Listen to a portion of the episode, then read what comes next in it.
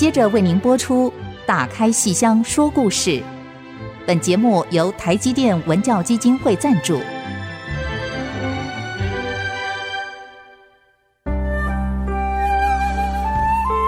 打开戏箱子，看见台上的精彩一刻。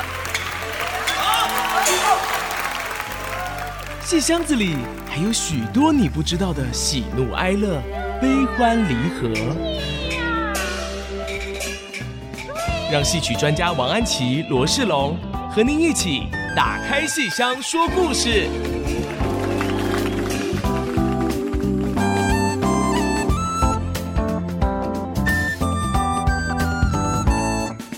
各位亲爱的听众朋友们，大家好！欢迎大家准时收听 FM 九七点五 IC 之音竹科广播电台《打开戏箱说故事》节目。我是节目主持人罗世龙，我是王安琪。我们的节目在每个星期五晚上八点首播，星期天下午一点重播。节目也会同步在 IC 之音随选即播、Apple Podcast、Google Podcast 以及 Spotify 同步上线。上个星期，我们跟安琪老师一起聊了一桩名门之中的血案，这个戏叫做《看玉川》。然后呢，安琪老师上个礼拜在这个节目结尾的时候跟我们说，这个戏还有另外一个名字。啊，要我们猜个谜，这个戏又有一个另外一个名字叫《匡妻嫁妹》。好，这个故事大家如果有印象的话，上次就讲到说，女主角叫余素秋，然后呢，跟这个男主角张少良两人是从小被父母亲指腹为婚的哈。可是呢，哎，爸爸嫌贫爱富，所以要把女儿送到宫里去。结果来了一个不速之客，是张少良的好朋友。叫做韩城，韩城就假冒张少良，然后就骗了余素秋，然后余素秋很羞愧啊，就自尽。所以这样讲起来的话，诓妻嫁妹，这个诓是骗人的意思嘛？对。那这样我觉得，骗对诓骗这个部分好像比较容易猜。可是七是指？老师要给我们解答一下吗？啊，我等一下把故事顺完以后，哎、哦，各位就马上就可以明白了。好，这个故事我觉得真的是商业剧场里面、嗯、哇，真的是没有任何心理负担，那看的就很开心。这个剧情实在是很曲折，然后中间呢又有很多好听的荀派的唱，是啊，这个女主角于素秋内心千回百转。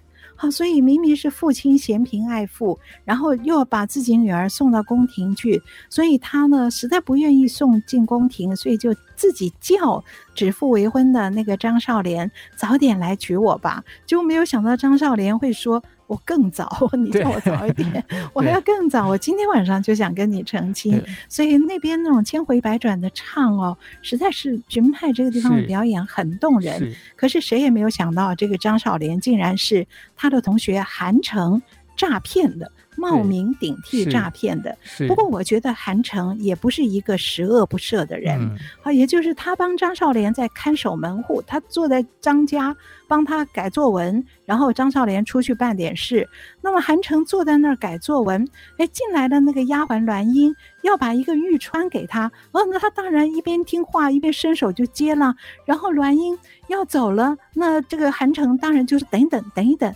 哇，你们小姐是余素秋。啊，然后他心里面想，余素秋是有名的美女，我如果有机会能够见她一下，哇，那我这是天赐的艳福。是，所以我觉得他的起心动念其实就是好色。对，然后人家误认我是张少莲，我就将错就做，我就去借机会跟着丫鬟回去瞻仰瞻仰美女的容颜。我觉得他想的其实是这样，可是等到他见到那个美女，然后看到美女的妈妈也在闺房里，而且对自己和颜悦色，叫自己姑爷。哇、哦，他就觉得我好像还可以更进一步，对，所以他会要求这个美女说：“我们今天晚上就成婚，好不好？”当晚就还没有正式迎娶之前，就先送入洞房。对呀、啊，可是我们本来就是这个名正言顺的嘛。老师，这让我其实想到一个我们现在常用的词，哎。叫做就地合法，哎哎，是是是，当然当天晚上，当然当天晚上就就就地合法了，真的真的对对对，把哪一个农舍 哪一块土地啊，立刻改了名目，对对对，就地合法。对，可是这个就地合法这件事情，坏就我我觉得这个事情，如果说真的就这样的话，好像也就就算了。就错 就错错就错在这个丫鬟她忘了把那个门给关上。对，但她竟然说丫鬟忘了关后门，小偷进来就引发了血案，引发了凶杀案。门户还是要注意的。对呀，这门户洞开就完蛋了。是，所以我觉得韩城他的罪名啊，其实是由好色而起，他没有要杀人的这个念头。可是这个小偷不一样，这个小偷偷东西。好，从那个妈妈，从于素秋的妈妈的妈妈在睡觉，他去脱下他手中的玉釧，那个那个就很冒险嘛，对不对？你偷东西当然是偷那个对摆在桌上，对啊，他会每次每次去摸人家手上那，我觉得没有一个人不会醒来的，对对 对啊，所以这小偷是个非善类。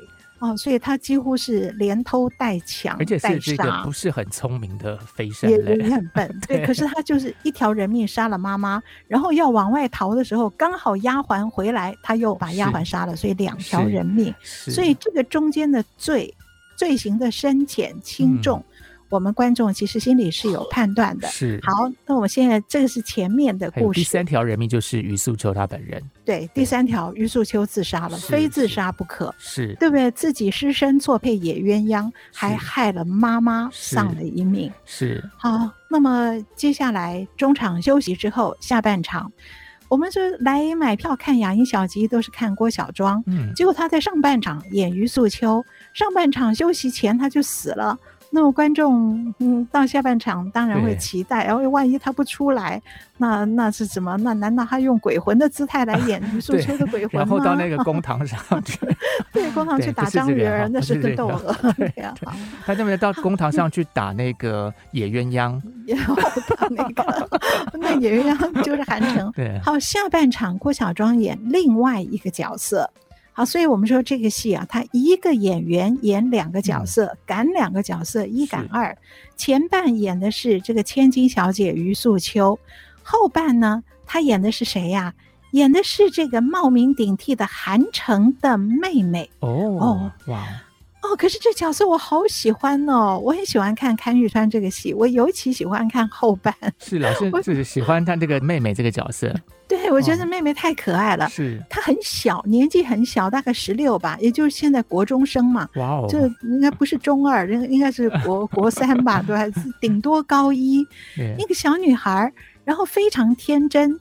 他们家好像也没有大人，他竟然被这个哥哥养大了以后，竟然人品还那么正哈。嗯、不过他也挺好色的，哦、就是 一个国中生，欸、他每天就在讲说：“哎，我知道我们这个地方有一个帅哥张少莲，嗯、所以他也知道我们这有个帅哥，他就很想看张少莲。”是老师，他是目色，他不是好色。哎，不是好不不是好色，目色对对目色妹妹嘛，对目色对。他。爱好是天然啊，这个是是是是是是，跟哥哥不一样。对对对 好，然后这个下半场这个戏怎么开始呢？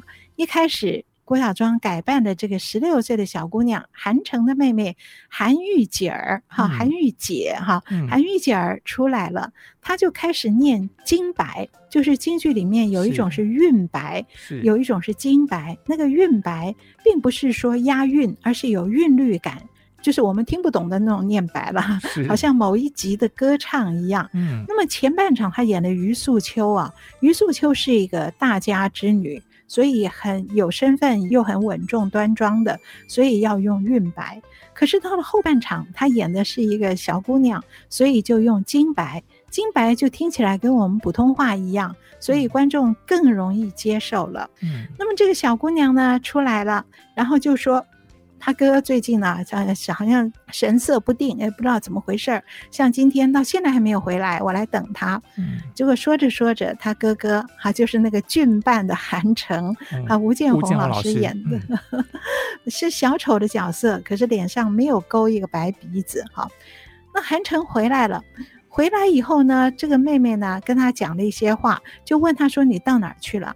那韩城说：“我到公堂了，我去看审案子。”啊，那个他妹妹就说：“你看，好人怎么可以去公堂呢？哦、啊，你做了不对的事啊！”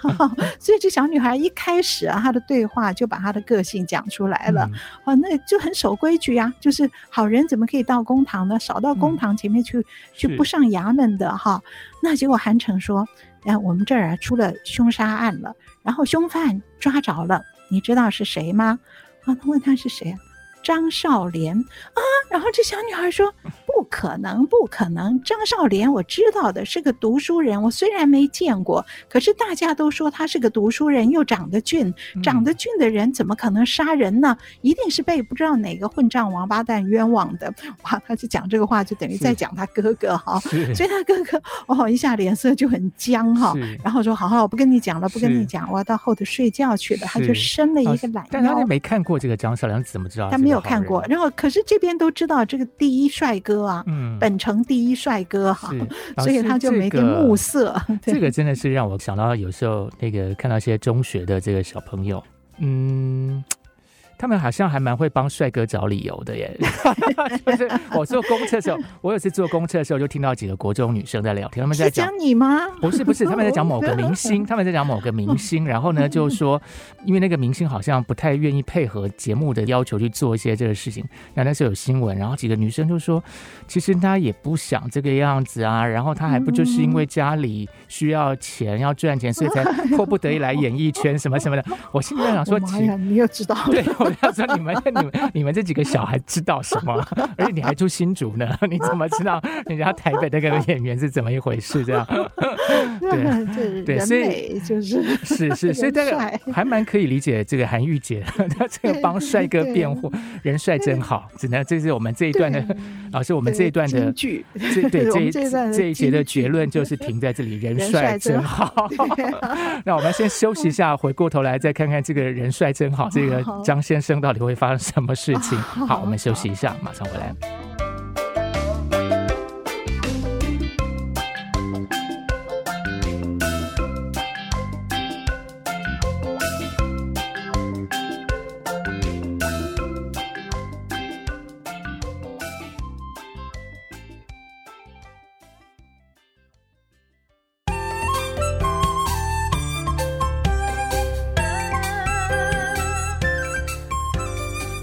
欢迎大家回到《打开戏箱说故事》的节目现场。那刚才我们聊到这个人帅真好，的这个啊书生张少莲，哎，好像被扯到命案里面，对，被扯到命案，大家都不相信。对，这尤其是这个 韩玉姐是打死不肯相信这件事情哈。那然后他哥哥跑去睡午觉了，他哥哥就伸个懒腰说：“我要去睡觉了。”伸懒腰的时候，手从水袖里伸出来。露出了那只玉川。哦，哦，就是余素秋送他的玉川，嗯，他就戴在手上了，嗯。啊，那余素秋死了以后，他也带着这个玉川要纪念于素秋，也蛮深情的，也蛮深情的，对啊，不过他也不能乱放，就是啊，乱放也对，不能乱放，对。他就在自己手上，然后他的妹妹一看，哎哎哎，哥，你那个手上什么东西？来给我看，给我看。然后韩城就不给他看，越不给他看，韩玉姐越要来扯。结果当然就看到了，看到以后就说：“哎呦，这个玉釧哪儿来的？”然后韩城说：“人家送我的。”他就问：“谁送的？”韩城说：“女朋友送的。”哦，女朋友送的哈，那你送我。哦，那韩城说不行，女朋友送了，我怎么可以给你？我不给，不给，我就是不给。然后他就下台去了，到后台睡觉去了。那韩玉姐就在台上生气，哼，女朋友送了他就不给我。是，然后正好这时候外头有一个叫卖的小贩。哎，老师，这个玉釧。嗯这样听起来不错哎，因为那个 好像是男生戴也可以，女生戴也可以的感觉，对，对，自由伸缩。对，没有老师，我现在是因为听到以后就觉得说这个款式让我觉得非常有兴趣，你想买一个？没有，我现在等下待会来网购看看有没有这个玉川可以买，就是男女都可以通用的这种。但是那个时候当然肯定没有网购嘛，对不对？对啊。对，那所以这时候就有机会可以买到了，是不是？对，然后这时候有人叫卖，嗯，以前都是那种货郎，嗯，对不对？这在拿个拨浪鼓叫，哦，卖东西的来了，货郎来了，哎，那韩玉姐一听，哎，正好有个小贩来，我就开门出去，哎，看看你这个背的这个架子上有些什么东西呢？然后有一只玉钏，哎，那正好啊，我刚跟我哥要，他不给我，然后你这也有一只玉川，给我看看。哎，怎么跟我哥哥的款式一模一样啊？哎，那我把它买回来，我我也喜欢这个，然后我更可以气我哥。对，啊、你不给我，我我自己买了一个。你不给我，我就这个有一个宅配到府的这个。对对对对对，宅配到府的，他就问这个小贩，哎。这个我真喜欢呢，哈！而且他嘴还蛮碎的。他因为我哥啊有一个，他说是女朋友送的，我要他给我，他不肯给我。那你这个不错，我要把它买回去了。那我跟我哥的这个就凑成一对儿。你看他买个东西，他跟人家说了这么多，对，很可爱，就国中生就这样嘛，对，对。那然后他就问这小贩多少钱一个？那小贩说五十两啊。五十两 太贵了，我跟你讲个价，我讲个价，讲多少呢？他手指头伸出来一个一，是，然后那小贩说：“哦，十两啊，他不一两啊，人家五十两，讲价讲到一两，那什么哪有差五十分之一的呢？你你你抬高点，抬高点，好，抬高点，我就再来一个，再伸一个手指头，就二，啊，你二十两吗？不。”二两，啊、哎呀，我当然不卖了。哎呀，不行了，二两我还积存了好多年才积存下来的呢。嗯、我真的很喜欢嘛，你卖给我嘛，卖给我嘛。这小姑娘买东西也可爱的不得了。然后那个小贩就是不行，说差太远了，差太远了，我不卖。哎，这个小姑娘生气了，你卖是不卖？我不卖，你不卖，好。以后我不准你在我们家这个马路上面卖东西，哇！你看狠不狠啊？我们这条马路你都不准来。是哦，这小贩讲哪有这么、这么、这么、这么不讲道理的？然后被这个小姑娘嘴里叽叽咕咕的骂了个半天，然后小姑娘就回房去了。门也没关，啊、他们 他们都是这样子做一桩什么事，门就没关。然后这个小贩在门口，他就是那个小偷。啊、这小贩就是先 上半场那个小偷，哦、是跑到余家去，小偷又杀人的那个。所以这个玉川，玉川就是那个就是那个余素秋妈妈手上他扒下来的那个。等于现在是来，等于现在是来要卖掉赃物的意思。对对对，要大赚一笔的，结果人家只给一两，他当然不肯了。哎，老师，我刚才本来还以为说韩玉姐这个嗯生意头脑很好，很会砍价哈，但现在听到这样说，原来是个赃物的话。对，反而为韩玉姐庆幸哎，她如果买到赃物的话，她其实是有，好像也会跟他哥哥一样，两个人都是这个罪名，不知道怎么看。其实好像也会有一点点 这个责任的样子 哈。对，然后他是讲的很实在，就我积存了好多年才积存二两。对，那结果他很生气的，你以后再也不准到我们家附近来卖东西，然后他就回房去了。那么这个小贩一看，哎，门没关，然后想。刚才他说了，他哥哥也有一只，跟我的这只款式一样。嗯、哎，那我就钻溜进他家去，把他哥哥那只呢也给偷来。这样我就凑成一对，我就可以卖得更好。一百辆哦，这个小偷非常专业，立刻进去，然后就偷来了。就是 这回没杀人，可是就偷来了。那表示他哥哥睡觉的时候没有戴在手上。对，应该是拿下来了。男生还是有这点不一样。对，因为他如果戴在手上的话，就就扒下来就一命就死了。哎，好。然后这剧情很紧凑啊，这个小贩就这样跟着进门，然后就到后台，立刻就再出来。所以是暗场表演的，嗯、所以并没有演他哥哥是在睡觉的时候脱了或什么，嗯、反正暗场只耽误一秒钟，他就出来了，拿着这只玉川，可是被两个人看见了。是这边的衙役公差，正在巡街，一看到一个小偷从里面偷了东西出来，当场就把他抓了，抓了，然后就送到公堂上面去了。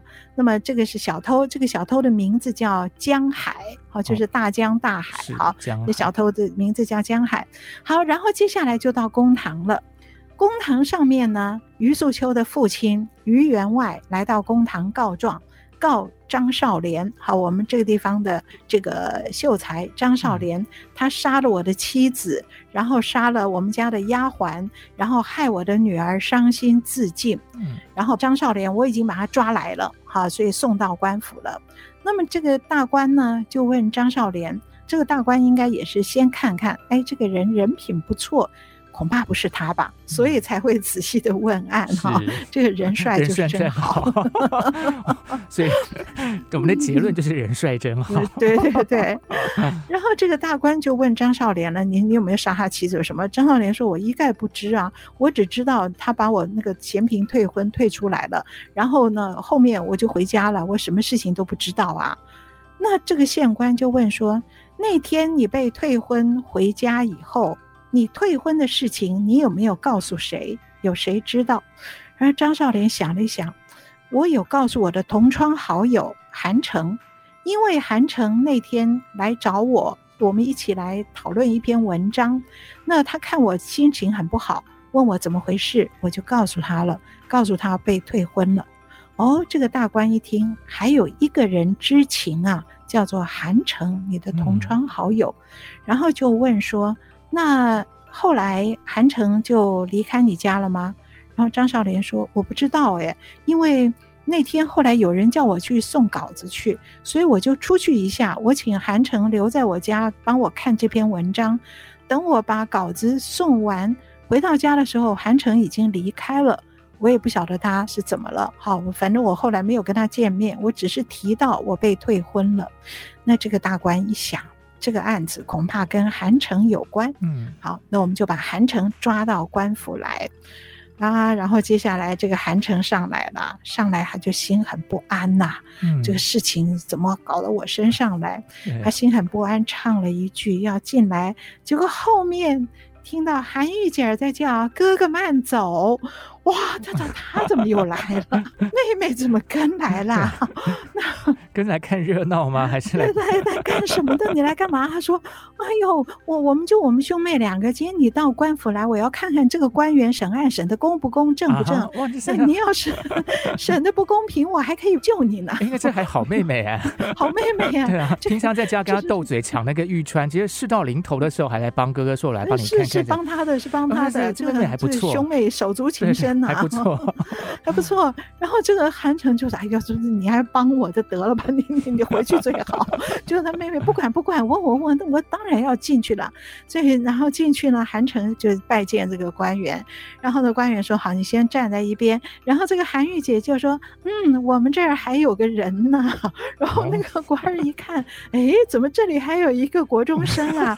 怎么回事？你来干嘛呀？哦，我在这儿，我是韩城的妹妹，我到这儿来看你审案。啊，那个官一听觉得很好玩，你为什么你还看我审 案呢？对啊，对呀，我就是要看你审的公不公正不正。你要是对我哥哥不利，小心我上京城去告状告你。这么厉害，还知道可以在网上报一级的，真的往上告的呢。所以这个官员听了，他不是觉得害怕，而是觉得这小女孩很有趣啊。就 好，他说好，你就站在一边儿啊，然后就说你旁听吧。好，哦，旁听要有旁听证。才行啊！这个这个怎么不是随便来？那旁听的话，老师在不在呢？今天是校外教学吗？来这个法院 见习一下。他就站在一边旁听。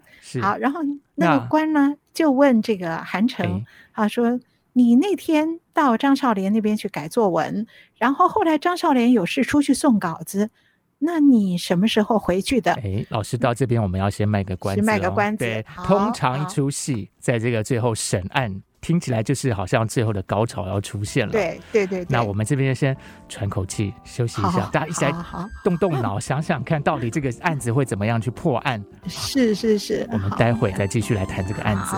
好。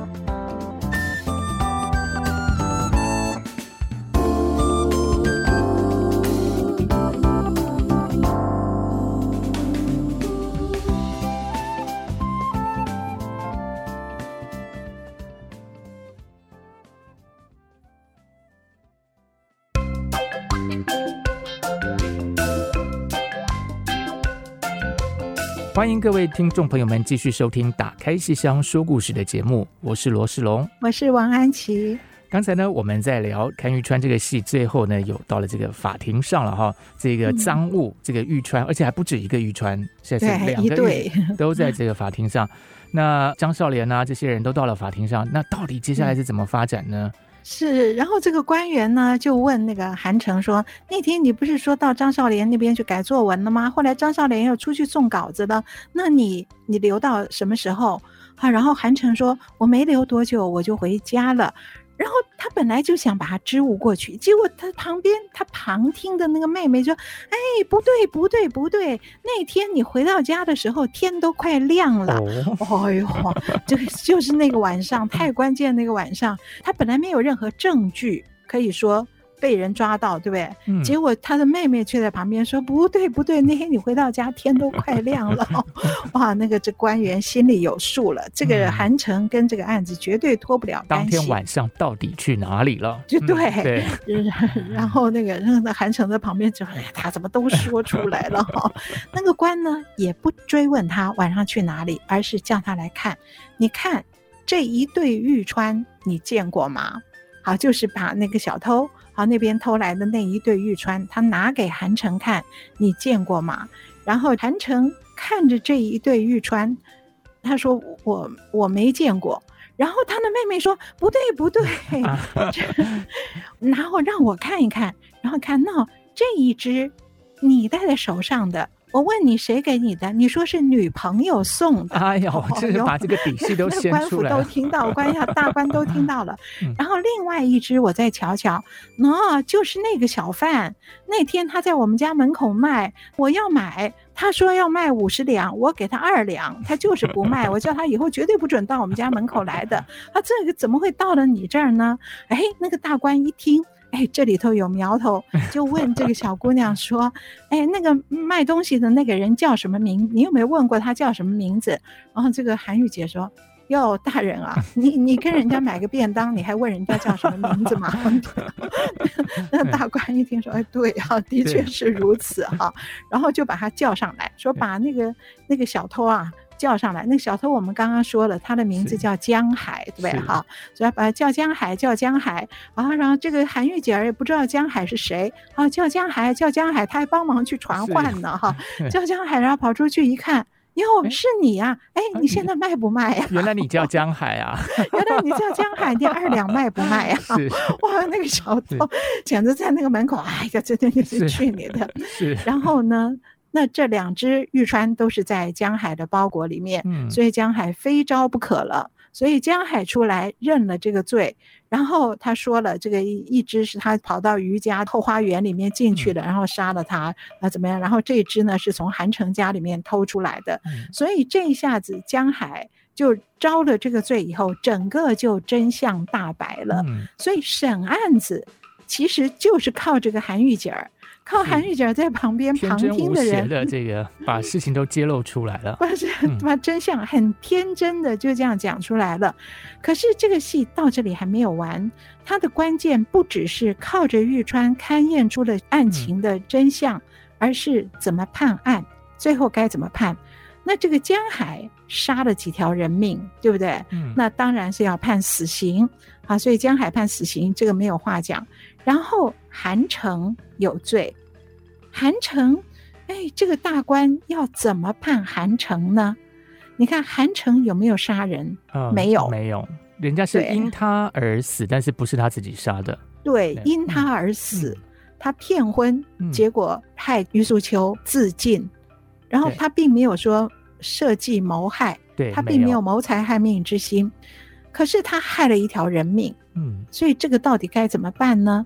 所以大官说判韩城死刑，那他的妹妹就在旁边叫：“哎，不对不对，这样判的不公，我要上京告你。”是那个杀了人的判死刑，可是这个没有杀人啊，没有杀人。对，江海判死刑，你判的公正。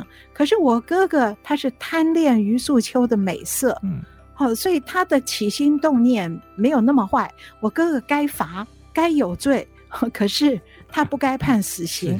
哎呦，他在这边讲，他哥哥在旁边说：“你别说了吧，你你你就让我死的痛快点吧。”不知道你在那边还要把 把我弄出什么篓子这样？对啊，本来本来就是个什么砍头的，这现在变成什么凌迟 处死，那更惨。对啊，可是这大官被这个小姑娘说服了。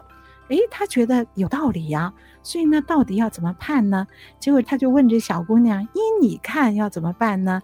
这小姑娘说：“我有一个好主意。”那来，您过来，我跟您讲，您把这件事情啊倒过来看，你想想看，我哥哥害了张少莲的未婚妻，那么我哥哥害了未婚妻，对不对？那这件事情，你把它调过来看，翻过来看，然后这个大官说：“我这么看。”调过来看，那个未婚妻，哥哥，这这这怎么调过来呀？然 后你到底说的是什么呀？然后你把它再翻过来，再调过来。那大官说不行了，我头都昏了。就韩玉姐就讲：你你你明明懂得的嘛，你不要让我说嘛，这你说不出口，我还说得出口吗？那大官还是不知道是怎么回事儿。这就是老男人就，就就是搞不懂国中女生的心，的心是很难懂的，很难懂。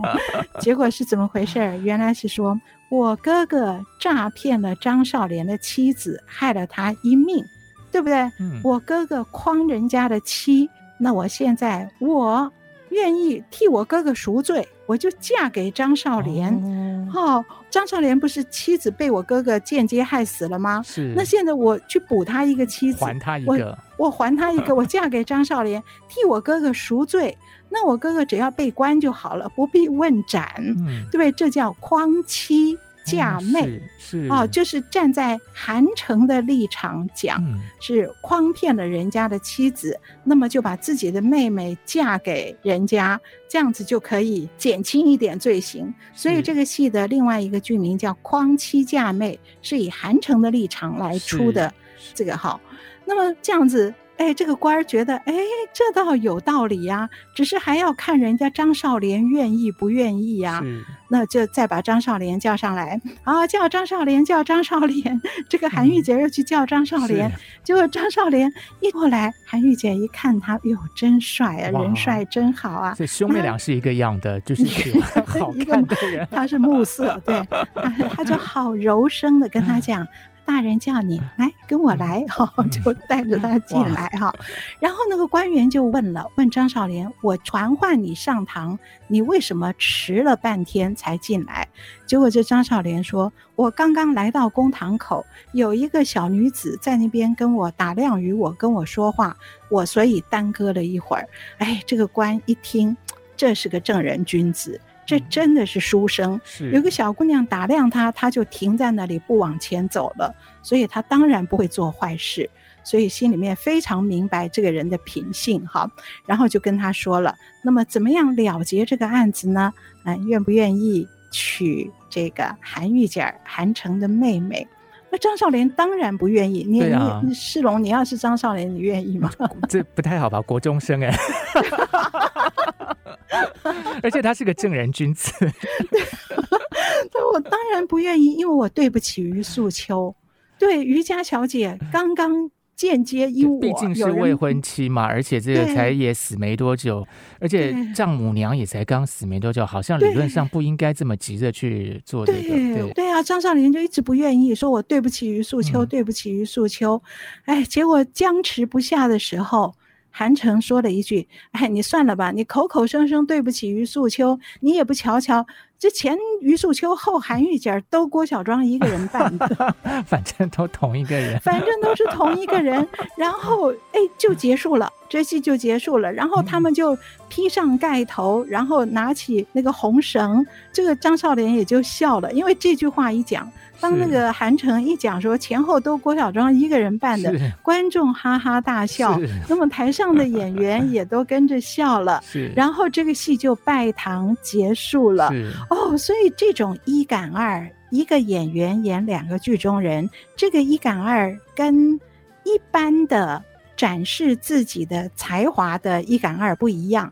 呃，我们提到说，就是郭小庄也演过前尤三姐，后尤二姐，嗯、可是那个代表的是什么？是我前面尤三姐是刚烈的个性，后面尤二姐软弱的个性，是我的演技非常好。可是这个前于素秋，后韩玉姐是剧本的需要，剧本有需要才能够为剧情。如果不由同一个演员来演，这个戏没办法玩，所以要用这个方法为剧情解套。所以这种剧本设定的一赶二，我们有一个名词叫代角，代替的代，民意代表的代，然后角色的角，代角，也就是由郭小庄演于素秋兼代韩玉洁，好，就演一个角色在兼带另外一个角色，那么这样才能够为剧情解套，才能够靠嫁妹。来减轻光妻的这个罪名，是这个很有趣哦。是哇，这个故事非常的有意思哈。这个原来是很紧张的一个有点凶杀案的一个剧情，到了下半场急转弯，变成非常 轻松喜剧的情节。对，而且老师在刚刚跟我们讲到作为代脚一杆二这样的一个很特别的一种表演形式。我们先稍微休息一下，待会儿再继续来聊一杆二，聊代脚这件事到底怎么一回事。好，休息一下，马上回来。好。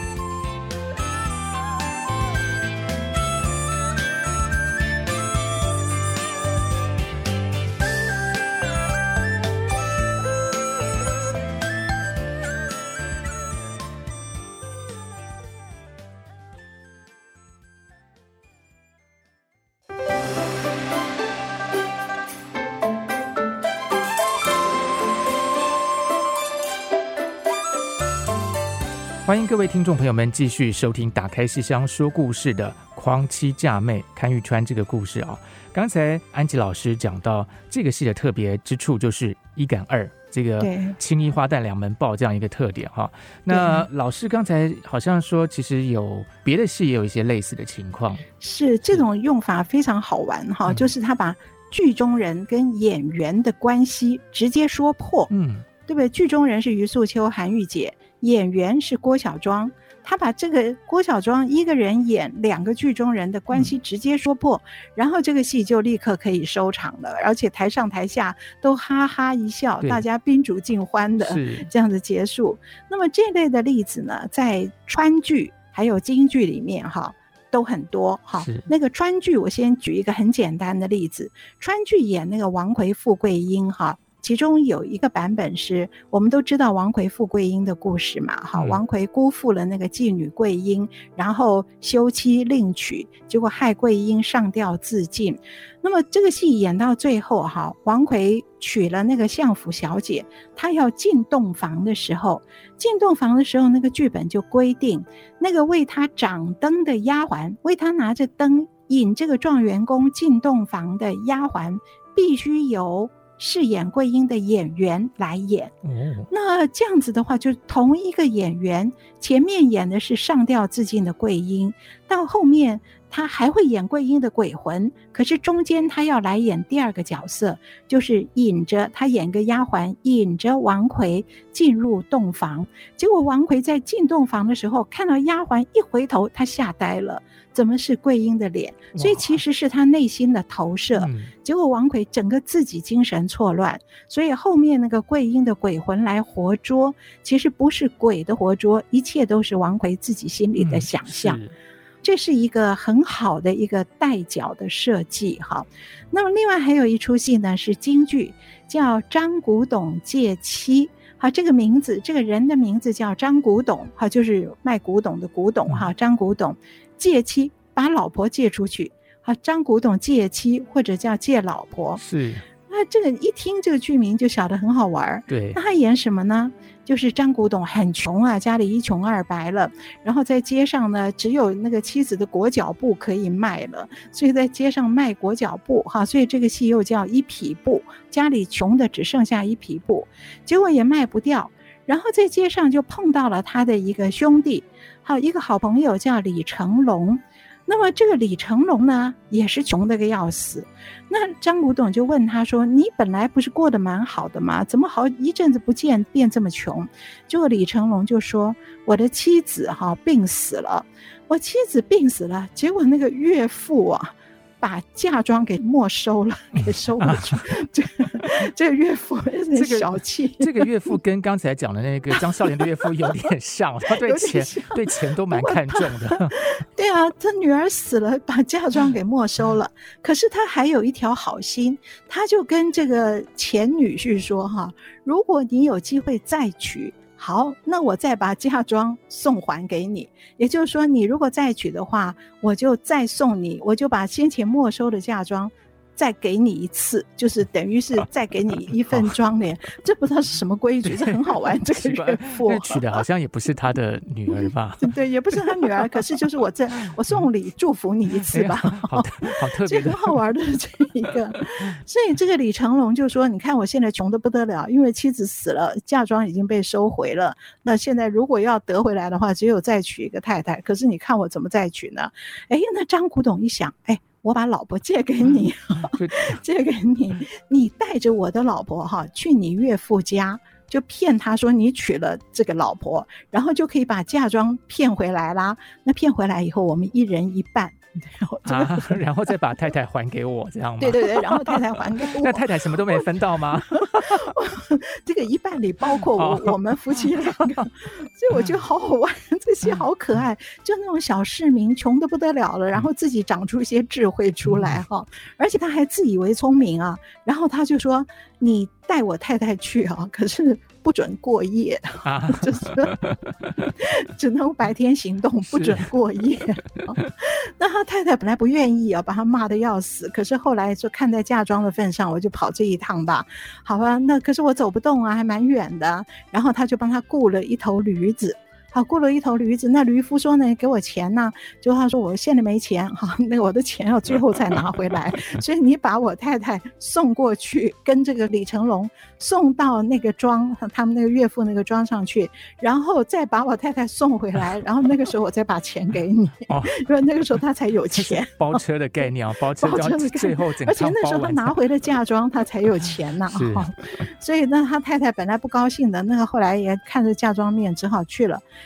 结果去了，本来好好见一面，行个礼哈，然后就要走了，要带着嫁妆走了。结果刚好那时候下了一场大雨，倾盆暴雨，走不了。结果这个岳父呢，那一刻忽然很好心的就留客哈，来你在我们家吃晚饭哦，雨还没停，在我们家住一晚上。我这里有一间我女儿空着的房间，你们两个去住。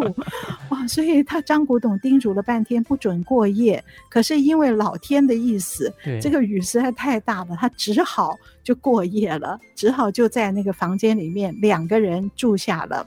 然后下面一场戏就非常好玩，这张古董这边急得要死啊，怎么到了晚上了，天黑了还没回来？说好不准过夜的，一惊天了，不行啊，我要追到他家去，所以他就从他们家里面跑出来，要出城。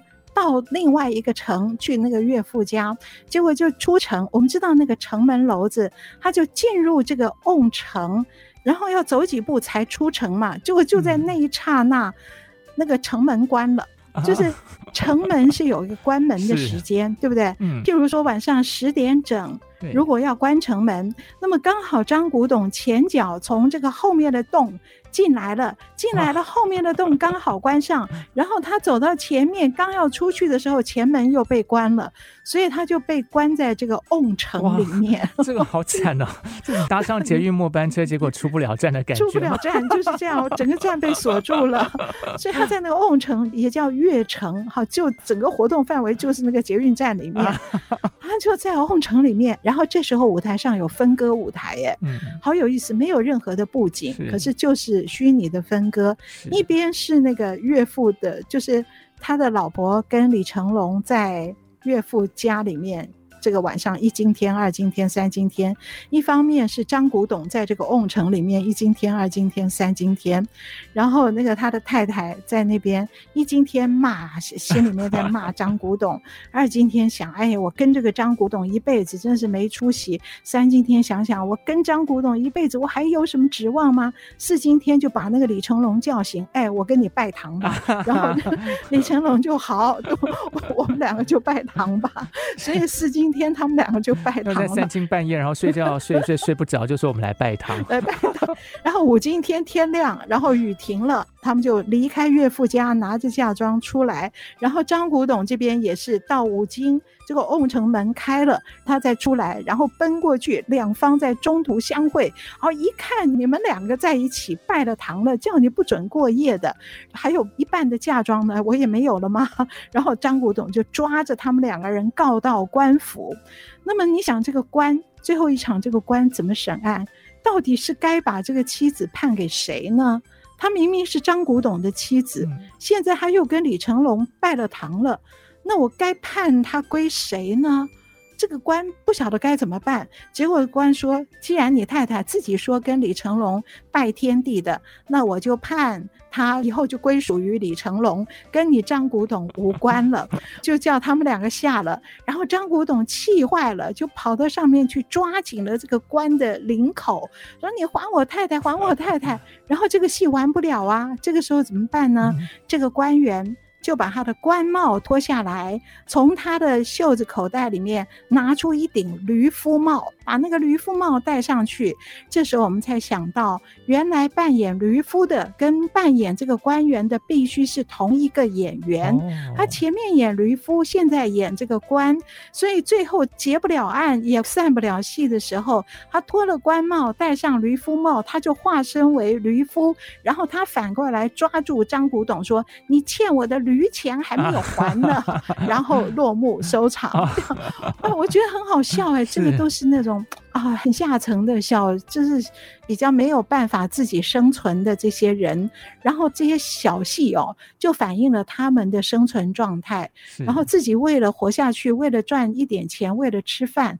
把老婆都借出去，这种智慧都长出来了。是，可是这个中间最后都会有许多的纷争跟尴尬，那这个是永远无解的事。对人生来讲，这里没有黑白是非，永远无解。所以舞台上怎么去处理呢？哎，就用演员跟剧中人之间的关系来把它做这样很无厘头式的处理。可是也是人生的真相，这是代角。不管怎么样，其实就是要生存下去。这个是古代是这样，现在也是这个样子。对，就是为了活着。对，生存下去就会找到一个方法吧。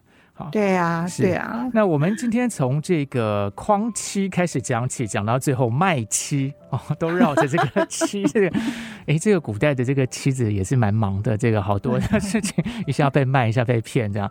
那但无论如何，我们今天就是非常高兴的是跟听众朋友们一起分享到这个一赶二代脚这个很特别的在京剧里头、戏曲里头一个表演的形式哈。对对对。那我们时间其实也差不多了，我们今天的节目就先进行到这里。那我们的节目呢，也会在 IC 之音随选直播、Apple Podcast、Google Podcast 以及 Spotify 同步上线，欢迎大家收听。如果各位听众朋友们对于我们的节目有什么建议，或是啊有什么想要听的，都可以到我们 IC 之音网站，打开西厢说故事的节目页面留言。我们的网址是 Triple W 点 IC 九七五点 com。打开西厢说故事，我是罗世龙，我是王安琪，我们下次再见，拜拜。好，拜拜。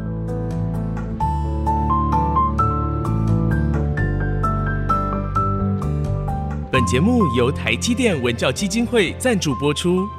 台积电文教基金会深耕文化经典，引动艺术风潮，与您共筑美善社会。